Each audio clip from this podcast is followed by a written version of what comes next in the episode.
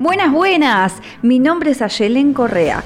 Soy pianista, docente, especialista en medio escénico e interpretación emocional para músicos. Hoy te doy la bienvenida a este podcast que en cada encuentro te invita a descubrir el detrás de las partituras. Así que prepara el mate, té o café, ponete cómodo, cómoda, que empezamos.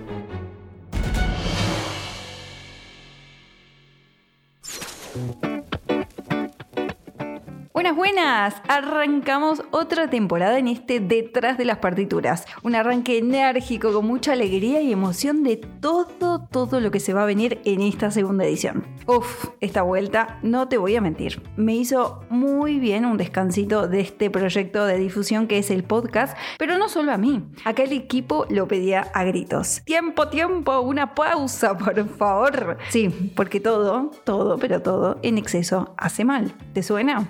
Arrancamos picante.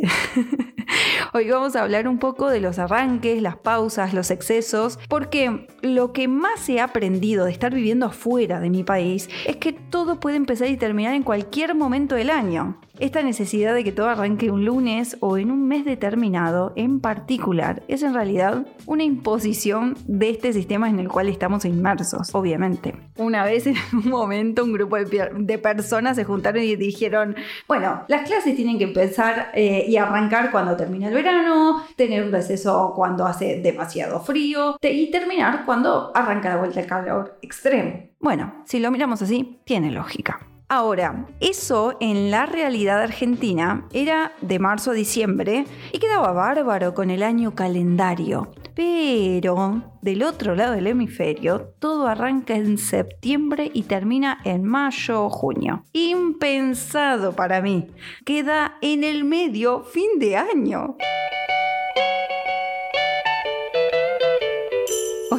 Era ilógico, nunca se me imaginó, se me pasó por la cabeza que algo así podía pasar en otro lugar del mundo. Creo que esto que me pasó fue genial, porque ese esquema, entre otras cosas, fue lo que más me costó entender, pero al fin y al cabo es lo que más me interpeló. Me explico. Quien me conoce sabe que mi segundo nombre es organización, más o menos, ¿no? Ayelen Organización Correa.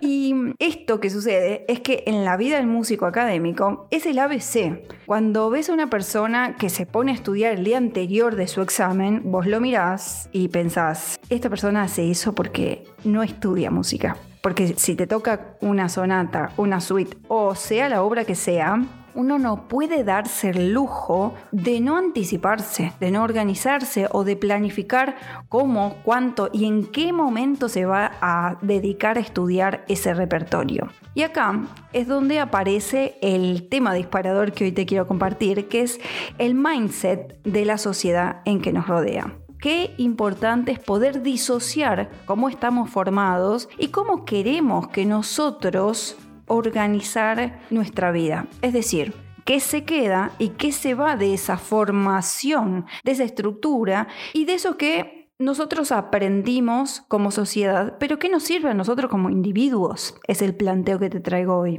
Claro que el sistema está planificado para que cuadre, obviamente, en un porcentaje específico, que es la mayoría de la sociedad. Pero los músicos, proporcionalmente, ¿no? Ese porcentaje no somos, no, no somos la mayoría de la población, somos una minoría. ¿Lo pensaste hace alguna vez? Que como minoría tenemos nuestras particularidades. Creo que es súper importante poder pensarse como un sistema, pero individual. Porque mientras que estamos institucionalizados, ok, todo va, vamos con la corriente, con las fechas impuestas, con los esquemas planteados estructuralmente y además con la forma que tenemos que generar para llegar al examen, a aprobar una materia, a terminar una cursada, que en algún momento puede ser semestral o puede ser anual. Ok, estamos inmersos en esa sociedad y está todo ok. Pero cuando ya hemos terminado esas formaciones, la tecnicatura, el máster, el doctorado o lo que sea, no solemos plantearnos si ese sistema es funcional a nosotros. Que es un poco lo que me pasó a mí. Nunca se me ocurrió pensarme desde otros meses o otras estructuras del año. Y te voy a dar este ejemplo con la planificación del podcast y con el repertorio pianístico que suelo abordar, ¿no? Para trabajar en mi caso funcionó súper bien de marzo a diciembre, como el sistema planteado en el hemisferio latinoamericano. ¿Por qué? Porque mi mente va muy bien con el comienzo y el final del año calendario. Es decir, mi cerebro llega a diciembre y para mí necesito parar. Ese modus de vacaciones necesita modo on o sea, resolverse en parar de trabajar y descansar. Y eso lo he conservado porque siento que fluye muy bien y con mucha naturalidad en mi ser, en mi ecosistema. Pero por otro lado,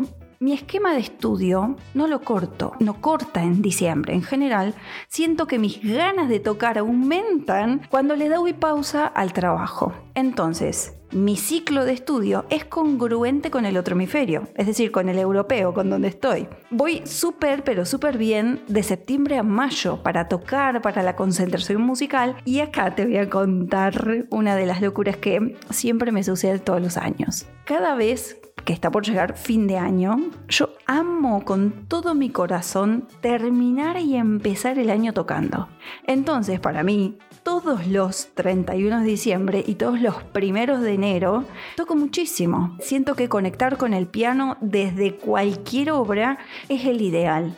Entonces tomo todas las carpetas, los libros, cualquier cosa, simplemente me siento y toco. Entonces, te invito a pensarte y analizar qué ciclo temporal te rinde mejor a vos, a tu ser músico, a tu parte laboral, a tu necesidad de pausa o de desconexión mental. Porque no necesariamente tiene que ser congruente con nueve meses de corrido, sino que podés funcional trimestralmente, semestralmente o anualmente o incluso todo eso en uno, ¿no? Ahora me vas a decir, oye, ¿cómo hago esto? ¿Cómo, ¿Cómo sé qué ciclos tengo?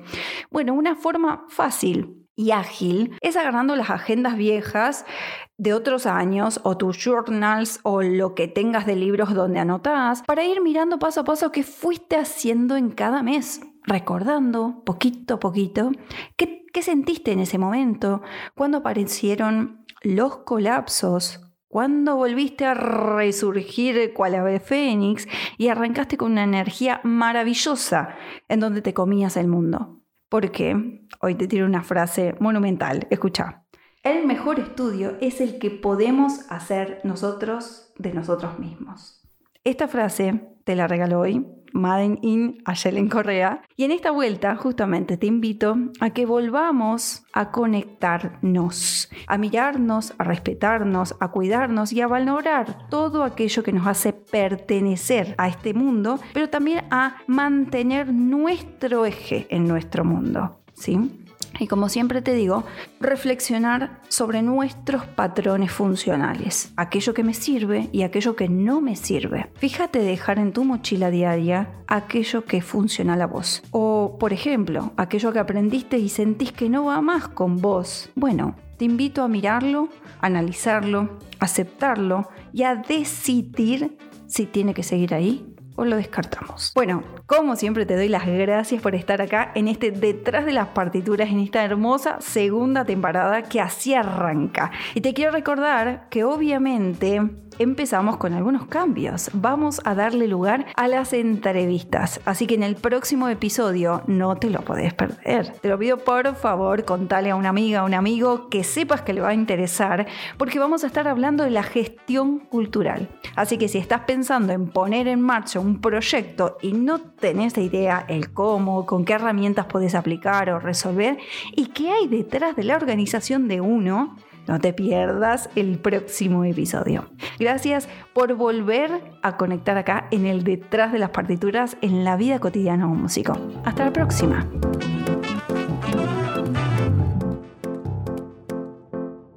Cuento que me encontrás en las redes como ayelencorrea.música. Ahí vas a descubrir cada uno de los espacios que creé exclusivamente para vos. Nos vemos detrás de las partituras.